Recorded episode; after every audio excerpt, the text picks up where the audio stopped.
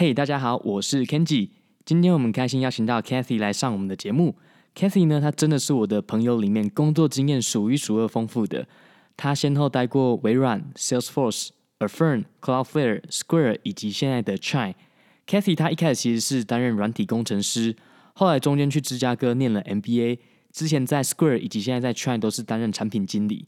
这集的内容真的相当丰富。一开始我们会聊到为什么 Cathy 她选择了离开 Square 去了 Chime，她在 Chime 是负责什么样的产品？中间呢会聊到说她为什么选择去念了 MBA，以及在 MBA 她学到最重要的事情是什么？然后她为什么最后选择转职成产品经理？最后呢，我跟 Cathy 都会聊一聊我们为什么对 FinTech 金融科技领域这么看好，它未来五到十年发展的可能性会是什么？也会给大家一些职涯发展的一些建议。我个人觉得这节内容真的是相当的扎实，希望会对大家都很有帮助，也希望大家能够听到最后。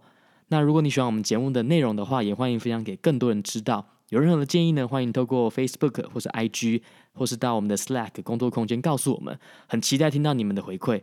好，那我们废话不多说，赶快来欢迎 Cathy。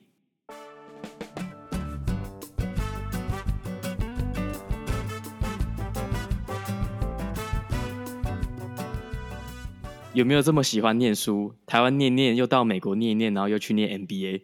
说真的，我其实还蛮喜欢学校的环境的，因为其实念书是一个，有时候你工作或干嘛，三四年之后，通常都会到一个倦怠期，或者是说，哎，你就想说下一步要做什么。那学校环境是一个比较理想又比较单纯，然后你又可以觉得学到新东西。那我也是把念书当做是。搬家，然后去认识或熟悉一个新环境，所以也是蛮不错的啦。对，我觉得念书算是可以扩展自己的生活圈、扩展自己的知识一个很好的方法。因为很多时候，就像你讲的，三四年之后会有倦怠期，所以我觉得这样也蛮好。就比如说，你是从台湾念一念，毕业以后先工作一段时间，而且工作一段时间之后再念书，你会更知道说，哦，自己缺的是什么，自己想要的是什么。所以我觉得这方面，我觉得还蛮赞同的。然后我们之前是在 Square 的同事嘛。然后我记得你比我晚加入 Square，可是你却比我早离开。然后现在在 Chime，所以 Square 到底发生什么事情了？你为什么要离开 Square？嘿，这个嘛，对，我比你晚加入，你是四年嘛，你离开的时候是四年，然后我对我在 Square 的时间是两年。通常工作是这样子的，呃，特别在科技业，我自己的经验啦，你通常一个工作你都会，你有一些开始学习上手，然后呢，你会觉得，哎，到某个程度，你就会觉得。你学到某些东西，你就会想要找寻下一个挑战，所以这是比较 project based 的。不管你在哪一个公司，那通常一个 project 都是短则一年啊、长则一年半。所以通常到这是自己的习惯，就是每到一年一年半的时候，你就会重新检视说，在同一个组织或同一个公司，或是同一个 team，或是你现在做的东西，你有没有很喜欢？你有没有找到下一个挑战？或是在那之后，你对于自己想要。下一步想要学的是什么样的东西？那在这个环境内能不能提供你呃你想要下一个挑战？所以我那个时候加入 Square 的时候是去呃里面的一个 unit 叫 Square Capital。Square Capital 就是在 Square 的 business 就是 small business 的产品下面呢，提供 business lending 企业贷款给我们中小企业的使用人。那 lending 有一个自己的一个专业。但我第一年是做 lending，那我加入的时候，其实它的 Square Capital 已经算是一个半成熟的产品了，所以呃，第一年的时候比较多是负责在很多呃 platform 或是后端的 scale up 或是一些 rebuild。那第一年过后，其实就要看有没有新的东西出来。那第二年的时候，就是二零二零年刚开始的时候，刚好 Square 拿到了 conditional approval 可以开银行了，所以其实第二年对我的挑战就是，我就去加入那个 Square Banking 的那一块，所以我第二年的时候都是在负责如何去 set up the bank，open the bank。那今年三月的时候，bank officially open，然后里面的贷款产品也已经移到了 bank 下面，所以对我来说就是想说，哎，那银行 open 了之后。之后的产品线是不是我还想要继续做这个东西，或是有另外挑战？然后刚好 Chime 这边就是提供了另外一个挑战，所以我就觉得还不错。然后也是不同的公司在不同的领域，所以才会加入 Chime。应该先问一下，就很多人不晓得 Chime 这间公司，所以你要不要稍微简介一下 Chime 在做什么？好，Chime 就是相对于 Square，它现在的 bank 是服务企业或者是商家或者是 business 为主，business account。Chime 呢是美国目前的 leading consumer neo banking 的 provider。那其实它也就是一个 fintech company，它目前也不是自己是银行，它其实就是也是跟 partner bank 合作，但是它就是所谓的纯网银，或者是美国叫 neo banking。现在有很多这个 provider fintech 嘛，那算算是 leader，目前在全美大概有十几米的 user 在使用，也算是这个 pandemic 的时期成长最多的的一个 new banking。那你如果想说目前在纯网银这一块，consumer 这一块，在巴西就是呃 new bank，在美国就是有几个，那 Chime 就是所谓的其中的领头羊这样。所以有点像是台湾的 Richard，就是所有东西都是线上可以申办，然后你所有一般消费者使用的服务，大部分就是透过网页的 portal 就可以完成，就不用到实体的分行。有一点不一样，因为 Recharge 是台新，所以他 Recharge 的是台新推出的产品。那呃、哦、Chime 本身是主要就是一个 core branding，所以没有后面也没有实体银行，然后后面也不一定要跟某一间就是 sponsorship bank 去合作。了解了解，那你现在在 Chime 主要是做什么？我其实后来都是比较负责所谓的 core banking 的部分，所以比较不是前端说一个一个产品，比较像是后面的 platform 的部分。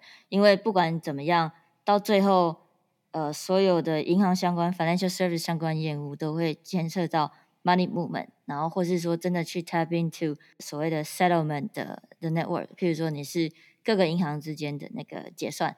这样那这就是我目前负责，你就把它有一个词叫做 core banking，那就是所有的账户相关跟结算，嗯、就是跟所有的 real payment rail connect 的那一块是我们现在负责的。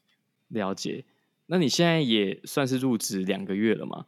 那目前有什么心得可以跟大家分享一下？嗯、你觉得这间公司怎么样啊？包含文化、啊，那可以跟 Square 做一个比较。其实我也待过不不少公司啦。然后，rule of thumb 就是每一间公司的文化都是很不一样的。Square 有自己的文化，那也就是造成 Square 成功的原因。那 Chime 有自己的文化，也是造成 Chime 成功的原因。那 Square 跟 Chime 很不一样的地方在于，Square 一开始 Jack Dorsey 嘛，所以是很 tech focus 的公司。所以其实 Square 很多东西都是会坚持说，我们要把 tech solution 做好。support 或是呃 customer service 就没那么好，所以这也是有一点就是很酷很新，我们就是很快这样。那 Chime 呢本身的主旨就是 member obsessed，所以呢它会非常因为 member obsessed 就是说我们要做用尽所有的方式为我们的客户消费者。消费者也不是是我们的客户，因为我们的客户是利用我们的产品去消费，然后很多人都是主要的 blue collar，就是收入三万五到七万块美金中间的，比较不是那种 well off 的人，live pay paycheck by paycheck，所以一点点的费用或者一点点的 delay 对他们来说都会造成很大的困扰，所以在这方面，我们是 Chime 是会非常的 focus 在这些细节，说如何让你的 experience 更好。然后如何让你的速度更快？如何让所有东西都是不会 charge 你 additional fee 这样子？那对于那个客服的要求也是会比较高，所以有很多在 operational 方面或是 technology 上面的 optimization，在 Square 可能就是会觉得啊，就一两块没比较没那么好。对，就是这有一点是就是客群跟公司有点不一样，这样公司的所以有点像 Amazon 啊，就是把客户的体验摆在最高最高 priority 的部分。你说大部分的费用，就是大部分的服务，其实一般的使用的是不需要付钱的，是吗？就是都没有什么手续费。也不能说全部都不要付钱，因为目标是都是 free 的。那当然，business model 是根据如果我们的客户把我们当做主要的 core banking 的 user 的话，他会用 debit card 用 debit card 去消费。那我们是靠 interchange 中间的 revenue share 跟银行。那但是我们的客群里面现金是很重要的，你不可能所有东西都是数位，因为它这个客群里面现金很重要，所以唯一一个会 charge fee 的地方不是我们 charge fee，而是说有一些 out of network 的 ATM，它会必须要 assess 一些 fee，那这些是我们没有办法牺牲就会 pass 上，但并不是由我们去去 charge 钱，而是说我们的服务本身都是 free，但是如果你真的要在 out of 紧急的时候在 out of network 的地方去领钱，ATM 领钱的话。领现金的话就会有，就还是有那个 out of network fee。我这边想要问一下，就是说像很多这种提供免费服务的 financial service，它要么就是根据使用的存在里面的钱嘛，去生利息嘛，来赚钱，或者是像你讲的，就是中间有一点点手续费的时候，然后你们可能抽一点点这样子。就是大部分 financial services 都是这种模式，嗯、那可是因为像 Chime 比较特别，是你们是专门做 consumer 的，是专门给一般使用者的，所以比较没有办法像一般如果是做 corporate，它可以比如说有一些 subscription 的 service 啊，可以做订阅制的去抽这些钱。对，我不知道你知不知道，因为你才进来两个月嘛，所以 Chime 有没有其他未来的一些业务，想要透过其他的管道去跟使用者收费，例如订阅制之类的？我不知道。而且我不觉得我们会这样做，应该要这么说，因为毕竟来说，我们的 model 就是所谓的 interchange fee、interchange revenue sharing，所以是跟 bank 去做 revenue share。那这中间其实有个东西叫 Durban，、oh. 叫 Durban's law 啦。High level 就是说，说你现在用 debit card 对不对？其实 Visa network 跟 bank 都会有 charge 手续费。那其实像 Square 也知道嘛，所谓的 processing 或 payment payment 这边是。有一个二点六 plus ten ten cents，对不对？对。那但是呢，有一个 law 是说，在美国，美国 only，你如果你的银行的 asset 大于 one B 还是 ten B，应该是 one B，你有 cap，你每一个呃 transaction 能收取的手续费就必须在 cap 在六 cent 还是多少？所以哦，对，所以说就是这其实是针对说，如果你是 community bank 或这些小型的银行。你有生存的空间，你有赚赚取利润的空间，对。那对，但是如果你是 Chase 就不行。那我们 Chime 目前合作的银行都是 Community Bank，就是一些比较小的 bank，所以基本上那些 bank 就可以拿一般的手续费，没有受 Durbin 的限制，就不会有一个上限，就是花越多可能就赚越多这个概念。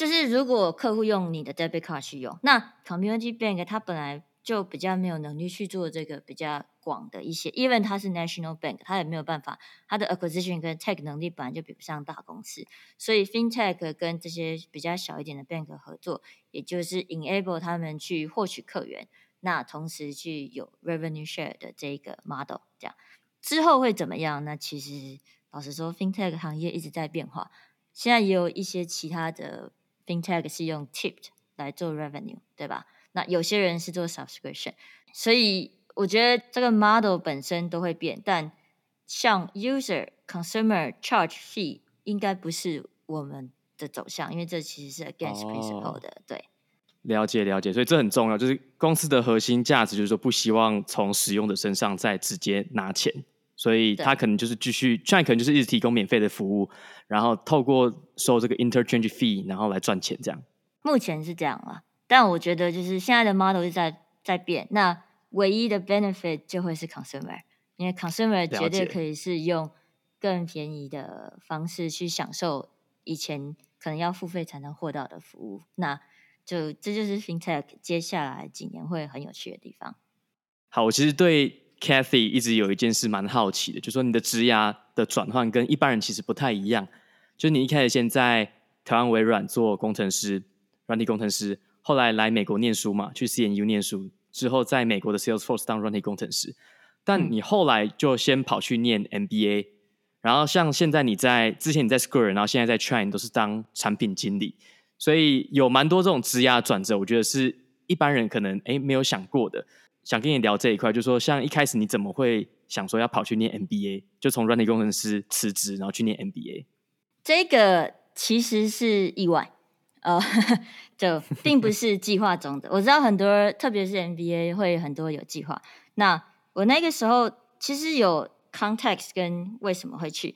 之前的 context 是我在台湾的时候，我其实是念资管，然后在微软当工程师。但因为那时候二零零八零九，其实做什么工作都不是那么重要啦。金融危机，对，金融危机。那我那个时候在台湾其实有双主修会计。所以那个时候就是也不知道做哪一个，所以两个都做看看。所以我其实，在微软 intern 一年，做了一年全职，然后另外也去资诚做了一年。然后那个时候就觉得，哎，自己想要当工程师，因为其实还是比较喜欢 build 的东西，然后对科技的东西、软体产品比较有兴趣。所以来美国的时候，的确就是念先念 software 的相关的 master，然后去 Salesforce 当 engineer。那在 Salesforce 的时候，我是在所谓的 Service Cloud。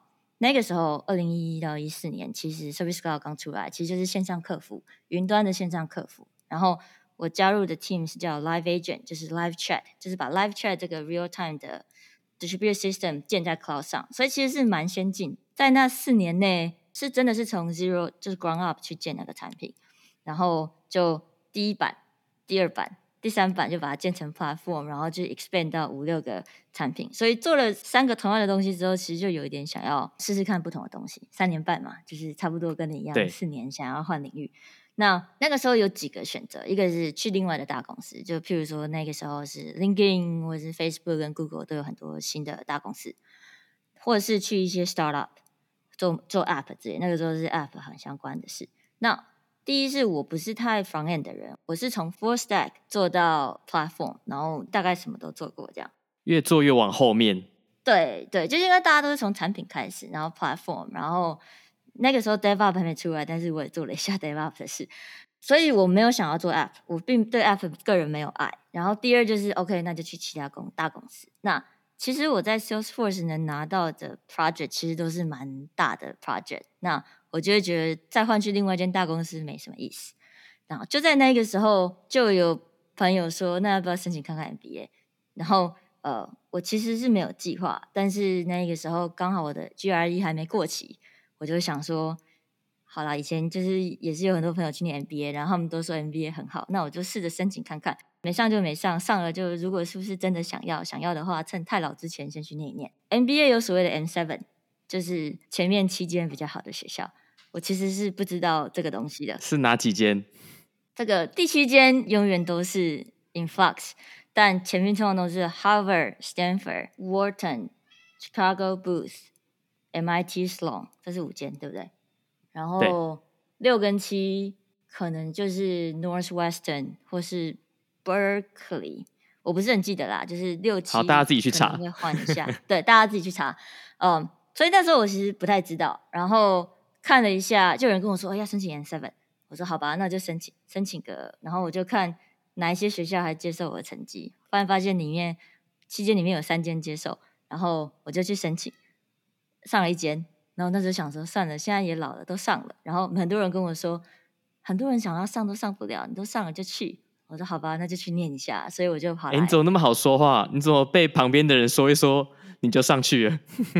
因为我觉得是蛮有趣的啊，毕竟我以前也是管院的学生，所以对于管院的这条路也是也是有朋友在做，然后也是有兴趣。那本身个性也是比较广泛。那那个时候，我其实跟我那个时候在 Salesforce 的老板 mentor 聊过，他就说，嗯，我可以看得出来，也许再过十呃八年到十年后，你会是一个 architect、principal engineer 或 architect。嗯但是 architect 再上去，通常就是所谓比较管理阶层式。的确，身为一个外国人，你的 presentation skills glass ceiling 还是有啦。那时候其实也是有讲到 gender 的事情。那时候其实、嗯、呃，二零一零的时候，女生 engineer 比现在少很多。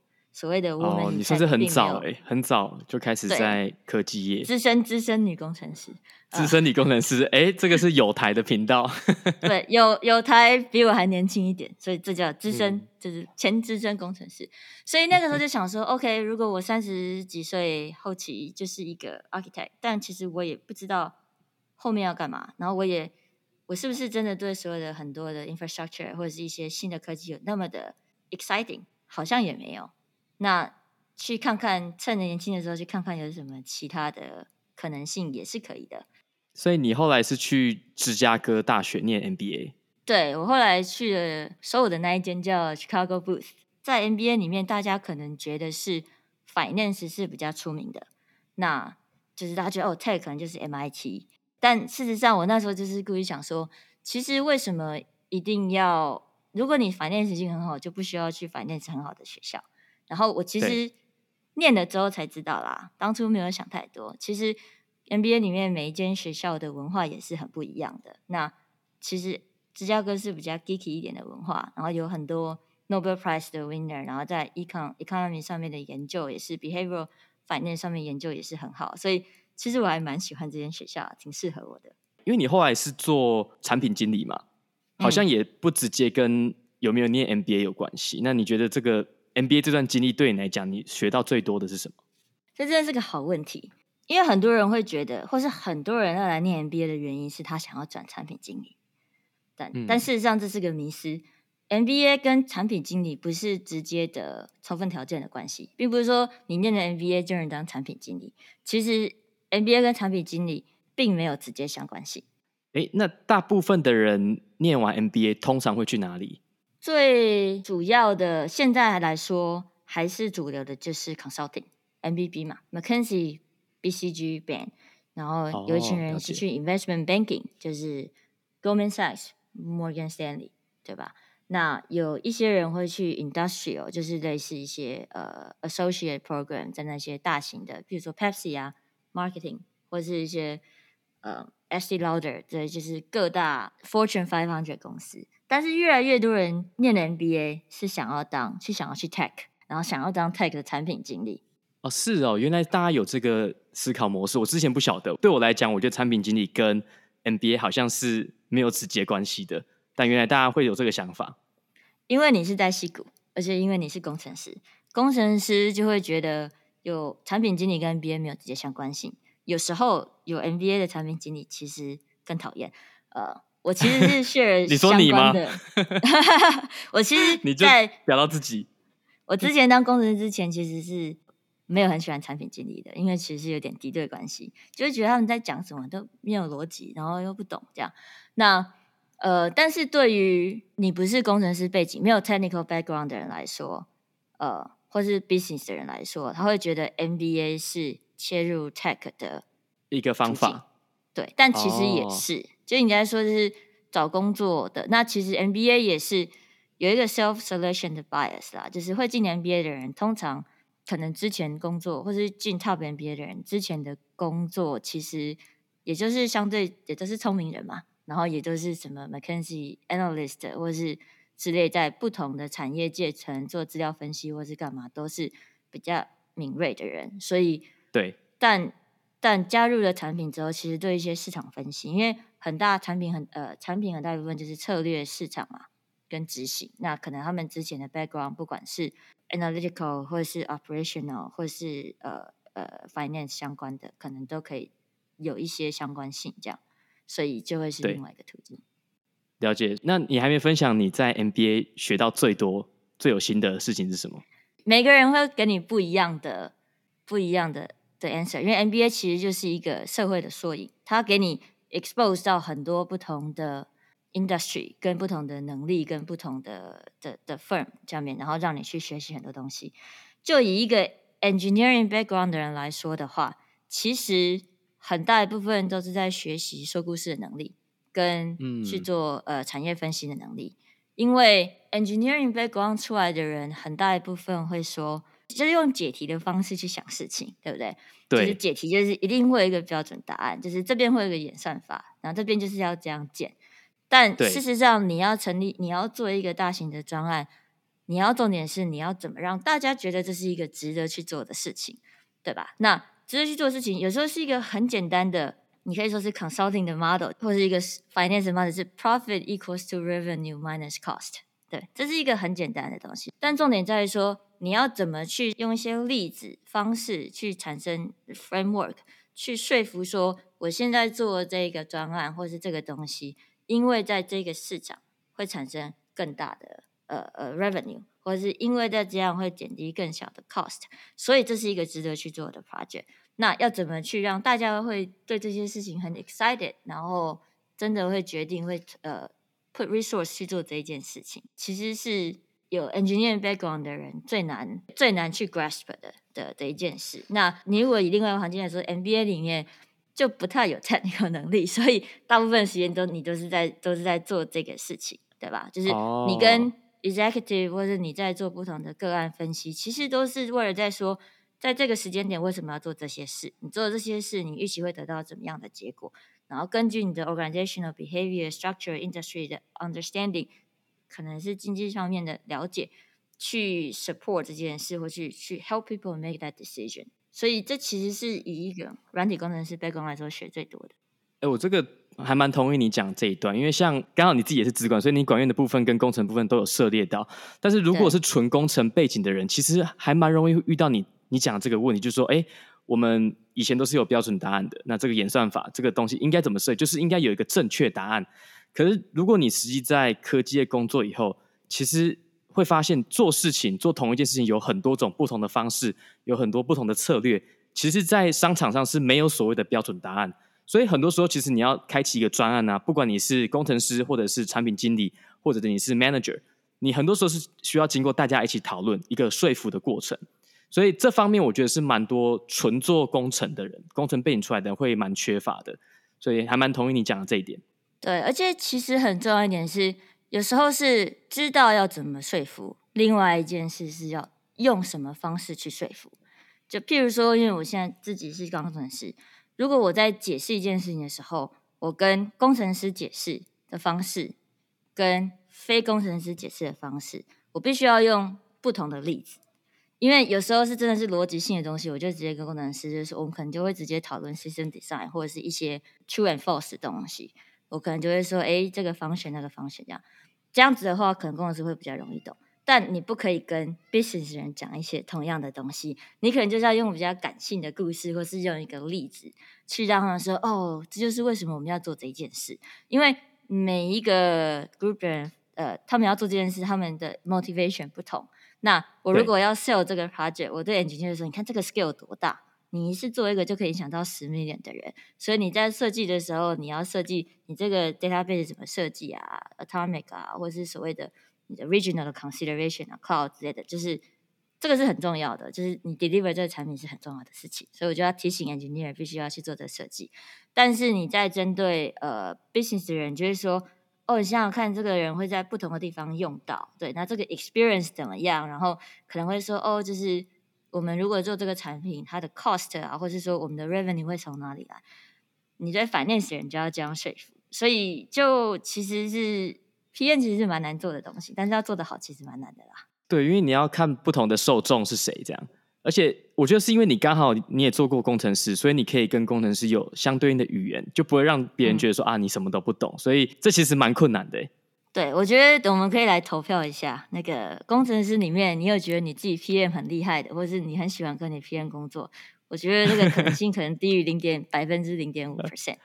因为我觉得这是蛮难的啦。那有有各种不同的方式，在不同的公司里面也是不一样的。就是如果等下聊到不同公司，也是会不一样的。但 MBA 其实就是把我丢到一个丢到一个很商业化，就是有不同 background 的人的一个大杂烩。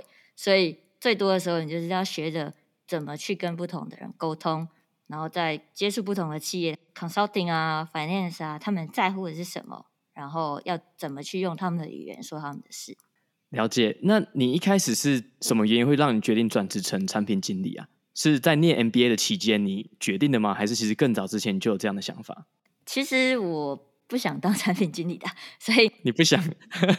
当初在因为一开始是工程师嘛，然后呃，工程师就是又会觉得就是啊，产品经理都弱弱，什么都不懂这样。然后在 MBA 的时候，每个人都说哦，你有你有 tech 背景，你应该去当。产品经理，然后也一群人想要当产品经理，然后我就说干嘛啊？就是就干嘛？就已经是我已经有 tech 背景了，我干嘛还去找一个比较相似 tech 的背景？我一开始想要先做一下不同的，所以其实我前两年就是 MBA 毕业后前两年到 Square 之前，我做的 function 或是正式的部门都不是 PM 部门。对，加入了 firm 的时候是在他们的 risk and finance org 下面，因为那个时候。哎，那个时候才一百多个人，所以什么 org 都没有差。但其实进去的时候，我其实是在写系统，然后我也是在做类产品的事情。那因为 Affirm 是借贷的公司嘛，你要借钱出去，你自己钱不够，你就要跟银行拿 credit line，然后跟银行借钱，然后把钱借出去这样。那那个时候的产品经理不是很懂这件事，然后我们又两个月就要上线，所以我就啊，算了，你都不懂。我就自己写，我就从头写到尾，这样，呃，就跟他解释还得要花费更多时间，那就不如我自己来。所以，然后那个时候 engineer 的 resource 也不够，所以我也就顺便帮下去写 engineer，所以就其实也是做类似的事。那在 Cloudflare 的时候，那个 team 叫 Special Project，它其实就是有点类似大公司的 BizOp 加 Corp Dev 加 MMA 加 Strategic Partnership，因为那时候公司比较小嘛，所以就是把一些比较不是一般的 Product Operation 或是一般的产品的事情，会放到一个特别组。那 Special Project 我那个时候其实就是类似 Strategic Partnership，因为 Cloudflare 是 Global Data Center 的公司嘛，然后为了要运转运作他们的网络，它必须要在全球各地设立 Data Center。但在中国，因为中国的 Internet Infrastructure 是跟其他世界其他各地不一样，所以当初他们就是在二零一四年、一六年的时候是跟 Partnership 跟百度 Partnership，所以就等于是利用 Cloudflare 的科技跟百度 Partnership。做 strategic partnership，然后在中国运作，也在国外运作，这样。所以是说，你们要跟百度的工程师，然后让他们用他们百度在中国的 data center 去布建你们的 Cloudflare 的 service，是这样吗？对，其实你还蛮准的。呃，我那个时候就是专门负责 China Network 这一块，那其实就是你说的，就是 Cloudflare 的技术在百度的中国的 data center。但是因为中国使用者要求的功能又很不一样，所以 China 百度自己会有一些 customization。所谓的 strategic partnership 就是你要去怎么去商讨这些哪些产品要 available，哪些产品必须要被 customize，所以要跟百度的工程师，同时也有 business，因为这个东西就是呃 partnership 都是要 negotiation 嘛，就是有不同的 term 这样。然后呢，同时因为部件的几十个 data center 你也要 run，那 run 的时候呢，就是有两个 owner，所以 run 的时候会有很多 SRE 上面的事情要执行。那还有我们的 customer，其实有中国 customer 跟非中国 customer，他们的 expectation 是不同的，他们的 operational process 是不同的，support process 是不同的。所以就是因为中国特殊的 internet 的环境，其实我就是等于是从头的 sales enablement，就是我们帮助我们的 sales 去卖我们的产品。到中间的 product 的跟 SRE，到后端的 SRE operation 系统的升级，连 support 可能都要帮忙这样，然后就是有一点特殊。哇，你做很多事诶，这听起来是你有做策略相关的规划，然后同时也要做 engineer SRE 相关的事情。对，就是都得做。那有时候就是你不会的话，就要叫别人帮忙。那刚好就是也是有兴趣，所以。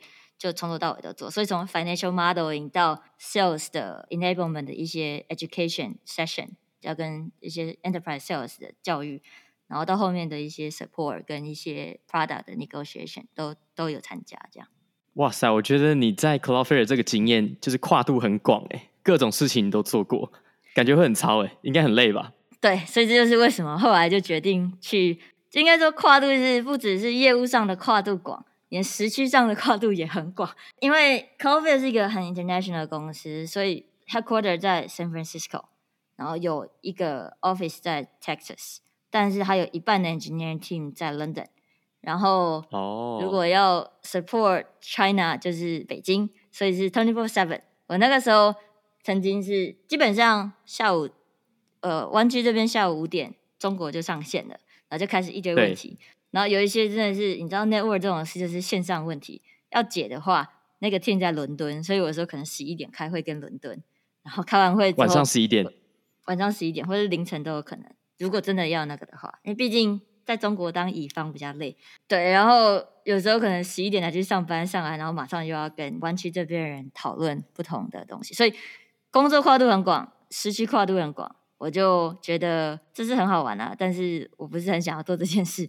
然后再加上产业本身做了不同的产业思考，说，嗯，我觉得可能在 FinTech 还是比较有可以贡献的地方。然后学时区方面，可能还是先 focus 在美国时区，所以后来才会去 Square。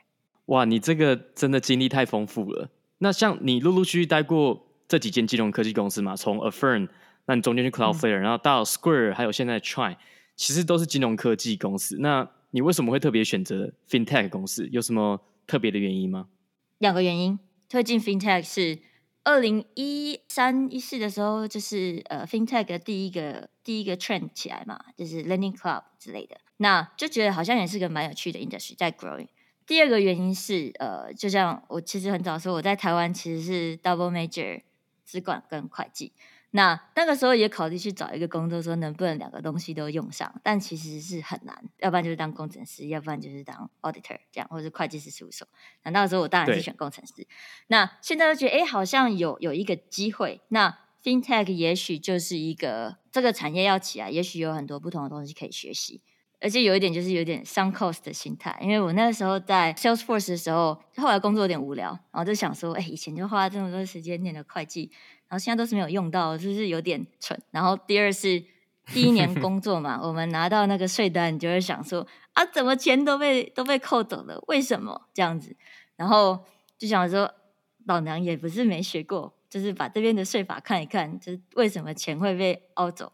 结果就跑去这边的 Community College 上了一下这边的税法，结论是对，美国政府就是会拿走你这么多钱，你逃也逃不掉。那但是念完之后就觉得，哎，反正书都念过了，我就去顺便考一下会计师，所以就考过。那就觉得，哎，FinTech 是一个可以把两边的知识都用在一起的地方。哎，你真的很斜杠哎，中间还有还跑去考会计师执照。对啊，所以我现在可以报税，如果你敢。让我报的话，我当然是不敢啦。我我觉得你可以帮 Ben 报税啦，然后你再跟我讲他的 W two 上面是显示多少。好，麻烦你。那个你跟 Ben 讲一下，我也很好奇。对，其实我觉得 FinTech 在不止你讲的，在二零一三一四开始，我觉得过去一年，其实你看到各种 FinTech 公司的估值成长都非常的快。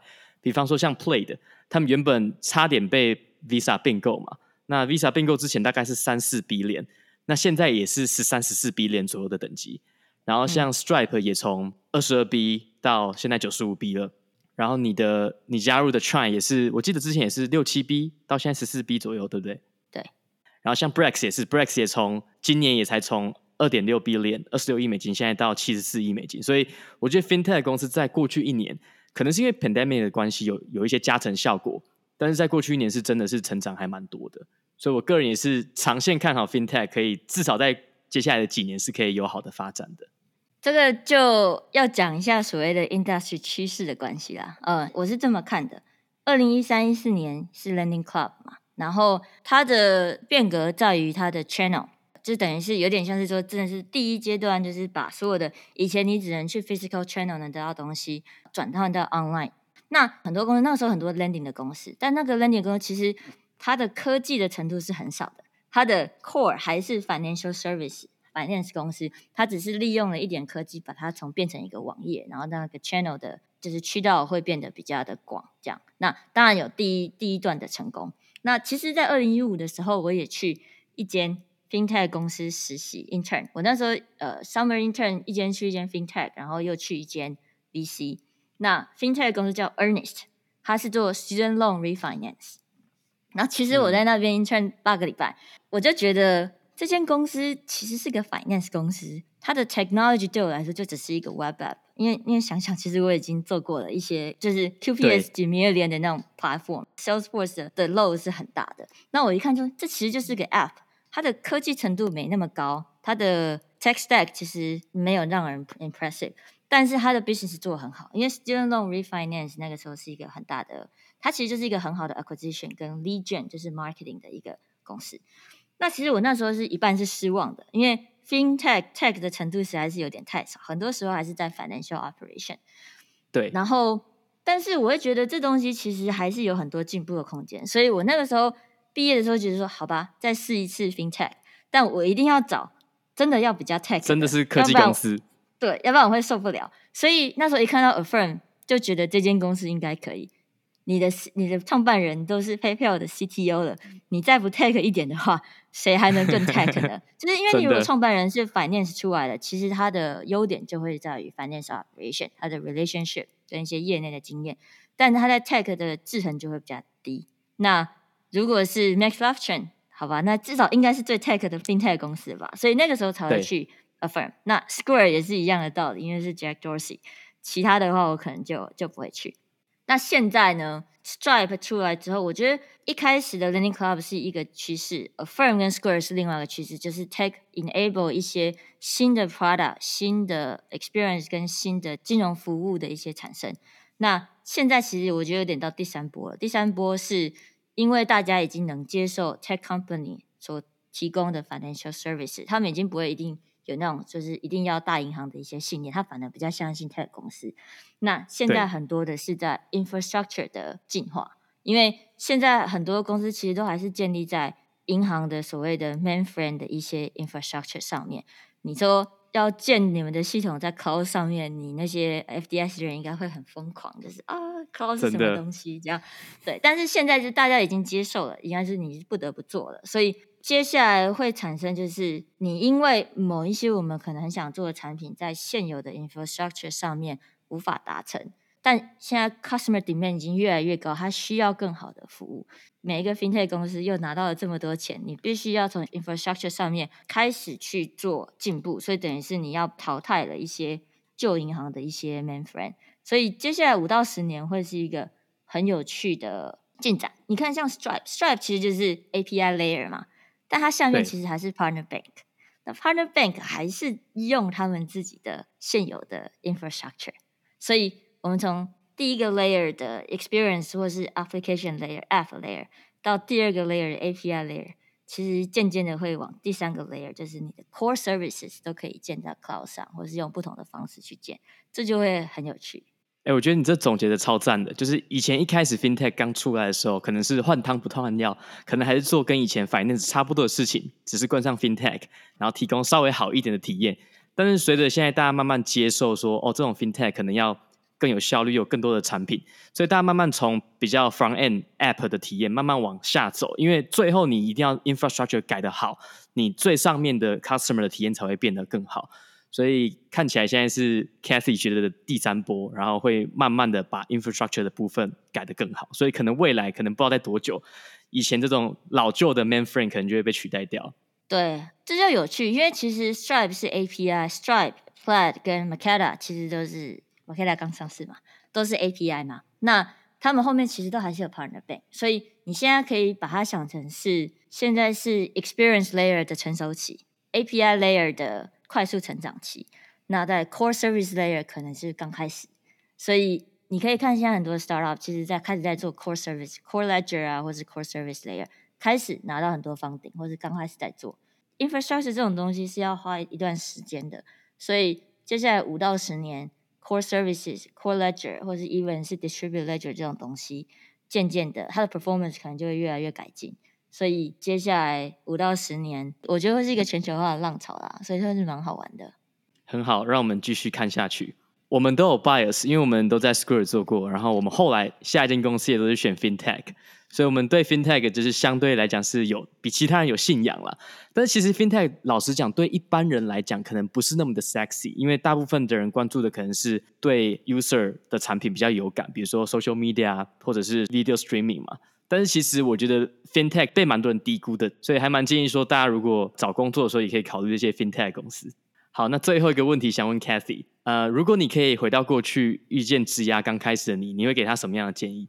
我其实就一直在想这个问题，这其实是有点平行时空的问题，对吧？因为对，呃，我们在每一个不同的点都做了不同的选择，所以说，如果我当初没有念会计，或者我当初呃，没有去念 MBA，或是我选择去其他公司，那其实就不会有现在的的心理。对，但我觉得最重要的一点还是，或是对大家都是想一想，职涯对你的意义是什么吧？或者你的定义的职涯跟定义的成功是什么？因为说真的，像我这样换了不同的 领域、不同的产业，我其实是用时间换取空间，对吧？我 explore 了不同的产业。那也刚好都有不同产业的经历，然后也其实也都做的蛮深蛮广的。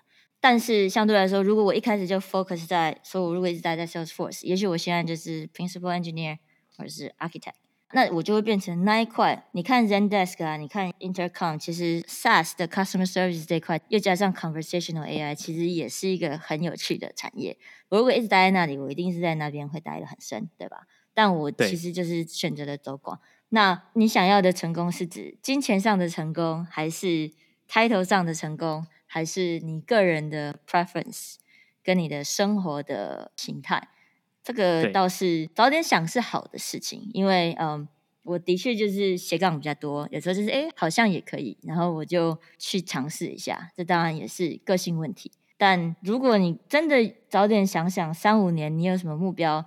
其实会比较 efficient 啦。就是你如果真的有一些很明确的目标，也是比较容易去达成，你就会会比较明确的去有一个 goal，这样不会像我就是比较斜杠。那你会觉得你过去这几年会有一点浪费时间吗？还是其实你觉得这也是算是探索的一部分？你如果说我的目标是为了升职的话，的确是有浪费时间，因为你一直 focus 的话，或者在同一个产业的话，其实你能碰到就会，你要你要去处理的事情就会不一样，但你就会对其他的 industry 或其他的地方的了解变少嘛。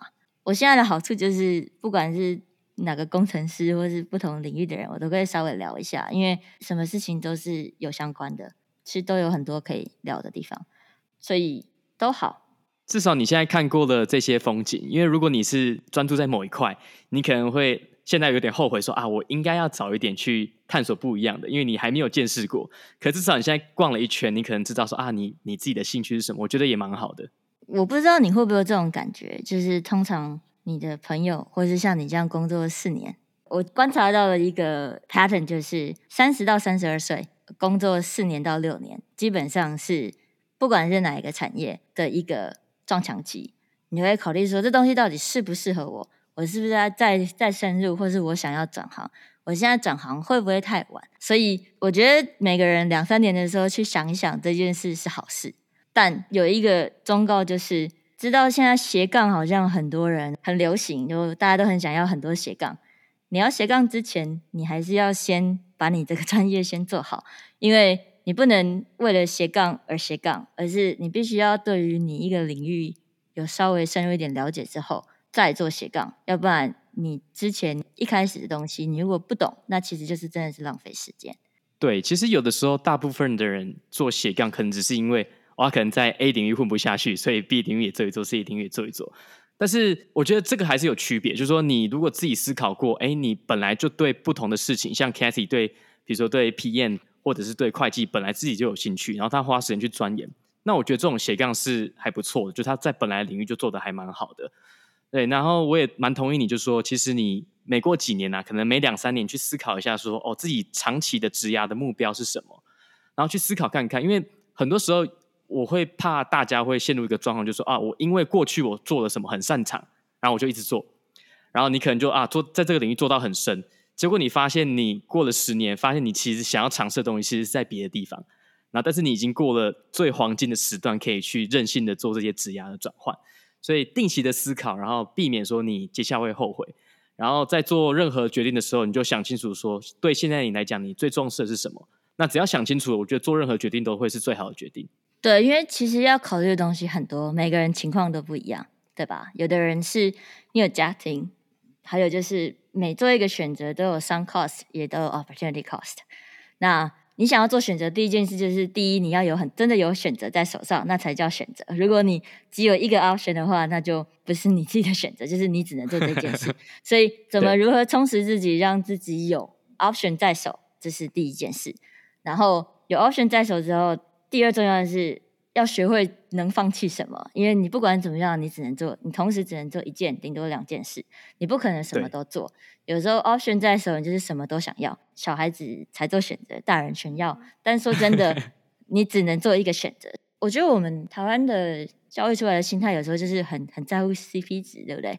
我要用最少的时间去 optimize 到最多的收入，或是 optimize 到最多的什么，最快的什么。但倒不如做一个选择，就是能放弃什么是你觉得很 OK 的。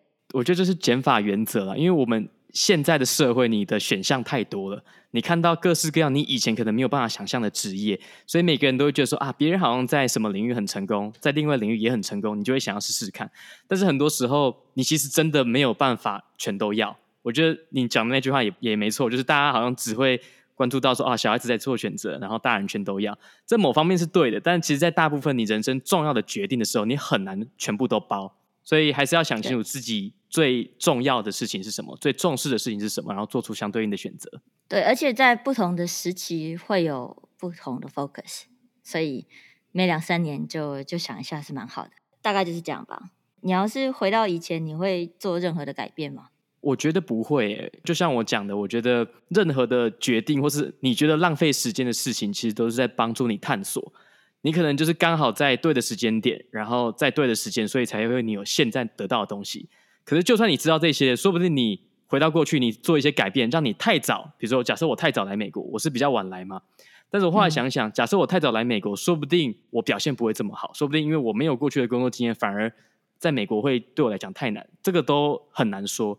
所以我觉得能改变的是就是心态啦，就是说你想一下你过去有没有一些可以修正的地方，然后把它应用在你现在接下来未来的决定。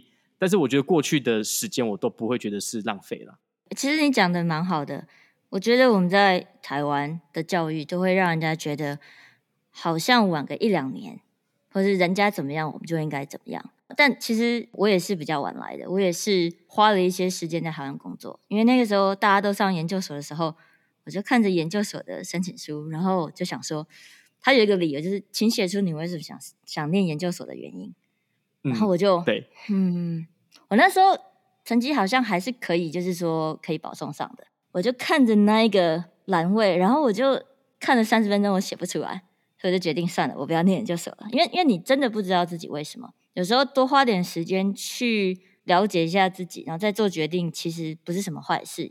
当然，一定会有很多很聪明的人，他们目标很明确，他们很短时间内就找到他的目标。这个祝福他们，他们这样很幸福。但并不是每个人都都适合这件事，所以有时候多花点时间看看不同风景，你再来选择做什么，其实是蛮好的。